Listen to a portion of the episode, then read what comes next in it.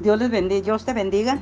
Te saluda la hermana Elvira Guerrero y es un gusto para mí poder compartir este devocional, pero sobre todo que hayas decidido escucharlo, ya que la Iglesia Faro de Salvación los comparte con la finalidad de edificar tu vida espiritual. Hoy viernes 2 de septiembre del 2022 compartiré el devocional que lleva por título Intercesión por Sodoma. La lectura bíblica está en el libro de Génesis, capítulo 18, versículos del 16 al 33. Y la palabra del Señor dice así. Y los varones se levantaron de allí y miraron hacia Sodoma y Abraham iba con ellos acompañándoles. Y Jehová dijo, encubriré yo a Abraham lo que voy a hacer. Y habiendo de ser Abraham una nación grande y fuerte, y habiendo de ser benditas en él todas las naciones de la tierra porque yo sé que mandará a sus hijos y a su casa después de sí, que guarden el camino de Jehová, haciendo justicia y juicio, para que haya, haga venir sobre Abraham lo que ha hablado acerca de él. Entonces Jehová le dijo, por cuanto el clamor contra Sodoma y Gomorra se, se aumenta más y más, el pecado de ellos se ha agravado en extremo Descenderé ahora y veré si han consumado su obra según el clamor que ha venido hasta mí, y si no, lo sabré. Y se apartaron de allí los varones y fueron hacia Sodoma, pero Abraham estaba aún delante de Jehová. Y se acercó Abraham y dijo, ¿destruirás también al justo con el impío? Quizá haya cincuenta justos dentro de la ciudad, destruirás también y no perdonarás al lugar por amor a los 50 justos que estén dentro de él? Lejos de ti el hacer tal que hagas morir al justo con el impío y sea el justo tratado como el impío, nunca tal hagas. El juez de toda la tierra no ha de hacer lo que es justo. Entonces respondió Jehová, si hallare en Sodoma 50 justos dentro de la ciudad, perdonaré a todo este lugar por amor a ellos. Y Abraham replicó y dijo, He aquí ahora que he comenzado a hablar a mi Señor, aunque soy polvo y ceniza, quizá faltarán de cincuenta justos cinco. ¿Destruirás por aquellos cinco toda la ciudad? Y dijo, no la destruiré si hallare allí cuarenta y cinco. Y volvió a hablarle y dijo, quizá se hallarán allí cuarenta. Y respondió, no lo haré por amor a los cuarenta. Y dijo, no se enoje ahora mi señor, si hablare quizás se, se hallarán allí treinta. Y respondió, no lo haré si hallare allí treinta. Y dijo, he aquí ahora que he emprendido el hablar a mi señor, quizás se hallarán allí veinte. No la destruiré, respondió por amor a los veinte. Y volvió a decir, no se enoje ahora mi señor, si hablare solamente una vez. Quizás se hallarán allí diez. No la destruiré, respondió, por amor a los diez. Y Jehová se fue luego que acabó de hablar con Abraham, y Abraham volvió a su lugar. Vamos así, hermanos, a estar meditando en esta palabra del Señor, en estos versículos que hemos estado leyendo. Y nosotros podemos ver aquí, hermanos, que que Dios desea bendecir a todas las naciones de la tierra. Y con este propósito en mente, Dios ha escogido a Abraham y le ha llamado a ser fuente de bendición para todos los pueblos. Yo sé, versículo 19, es traducido del hebreo como Yadá, que significa conocer y denota una relación especial entre Dios y Abraham. Amós 3.2 el propósito por el cual Dios ha escogido a Abraham es para que preserve el camino de justicia y juicio y conduzca a sus hijos a su casa a guardarlo después de sí, o sea, después de él. La justicia y el juicio, versículo 19, se refieren a la justicia y la equidad. Debemos aprender sobre la justicia y la equidad de Dios ¿Para qué, hermanos? Para enseñar nuestros, a nuestros hijos y a nuestras familias a seguir el camino del Señor, ¿verdad? A seguir su camino.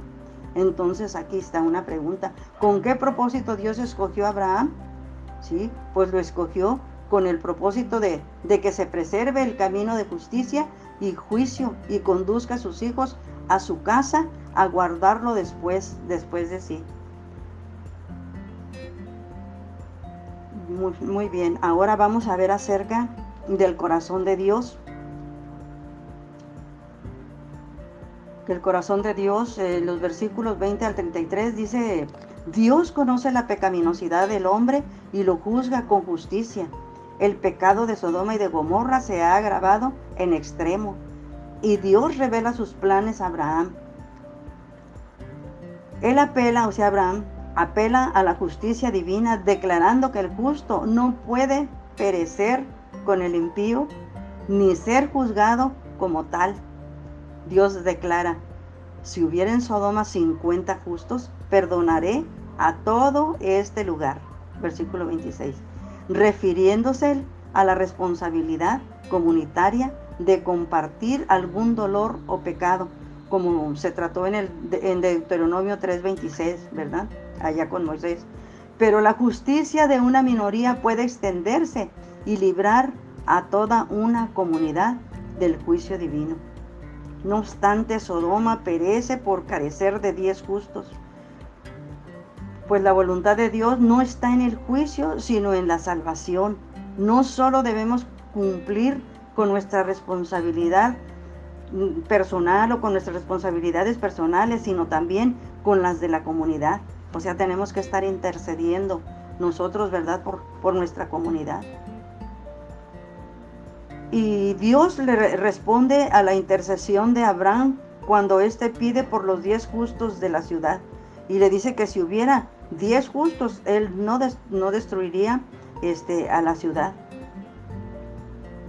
Ahora nosotros podemos ver aquí, pues que no hubo, ¿verdad? Ningún este, que no hubo diez, diez justos.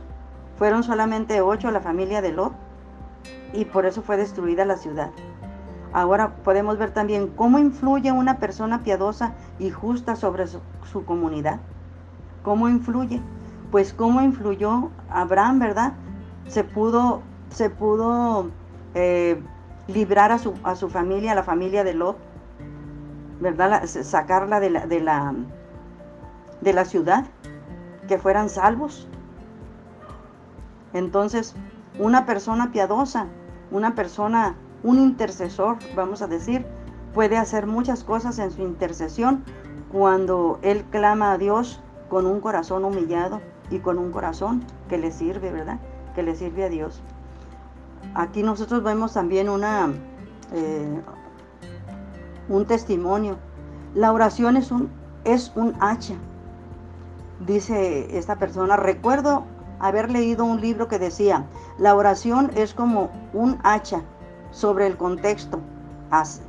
cuando nosotros hablamos sobre este contexto, dice, así como hay que golpear una y otra vez en el mismo punto para talar un árbol, la oración por otras personas también debe ser constante y repetitiva. Es decir, debemos orar varias veces y con mucho fervor hasta que veamos la claridad de Cristo en la persona por quien intercedemos. Amén.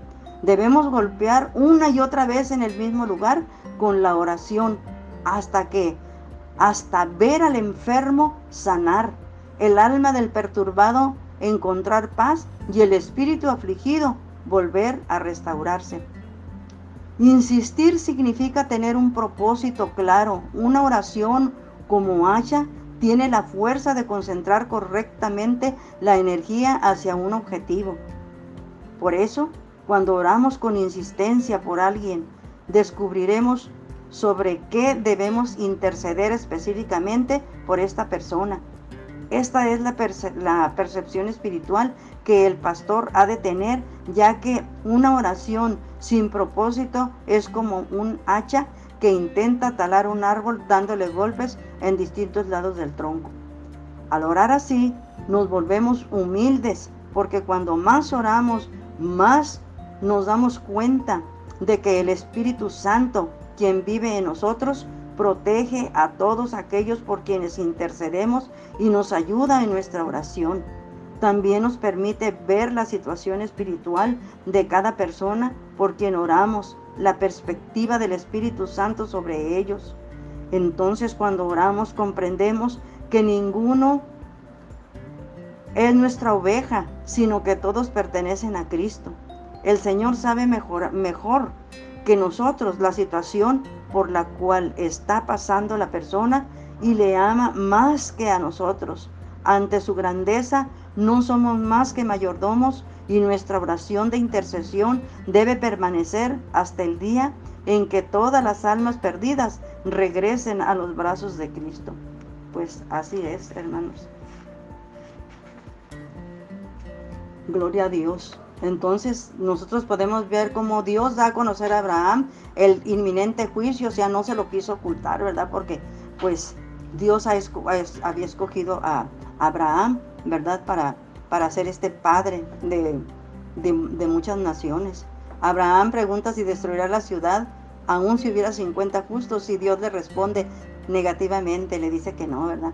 Abraham reduce el número de los justos a 40, a 30 y a 20 hasta que recibe como promesa que con 10 justos la ciudad no será destruida, sino que será perdonada. Mas sin embargo, no se hallaron 10 justos, ¿verdad? Pero pues Dios estaba dispuesto a hacer, a, no destruir la ciudad. ¿Qué les parece, hermanos, si hacemos una oración en este día, en esta hora? Y nosotros podemos darle gracias a Dios por tantas cosas que Él hace nosotros. Y podemos ver a Abraham como un intercesor. Dios busca intercesores, hermanos. Dios busca intercesores. Nosotros debemos de pedirle al Señor que nos ayude a ser un intercesor. ¿Qué es un intercesor? Es una persona que ora por su comunidad, no solamente por sus por sus necesidades espíritu, este, personales, sino que también Él lo hace por su comunidad y lo hace con mucha humildad, lo hace con arrepentimiento de corazón. Es un intercesor, se pone en el lugar de otro y clama por Él, como si fuera para Él mismo. Entonces nosotros debemos ser esos intercesores. Por eso le decimos al Señor en esta mañana, ayúdanos Señor a sentir con tu corazón amar al, pecador para que sea salvo. Que sea salvo, Señor. Y aborrecer el pecado que lo separa de ti y que tú aborreces, Padre Santo. Ayúdanos, Señor, a tener una comunión y una relación especial contigo, como lo hizo Abraham. Que mediante la búsqueda de tu rostro a través de nuestra oración y de tu palabra. Seamos edificados espiritualmente cada día por tu gracia en nosotros, en nuestro diario vivir. Y que intercedamos por otros, Señor, constantemente y con mucho poder, con mucho fervor, porque tendremos la respuesta tuya, Señor. Sabemos que tú nos vas a responder, Padre Santo, en cada problema que te presentemos, Dios Padre, como intercesores. Fortalécenos, Señor, y ayúdanos, Padre, para que podamos hacer, Señor, este trabajo, Señor, este trabajo que que es reconfortante, Señor, que es bueno, Padre Santísimo.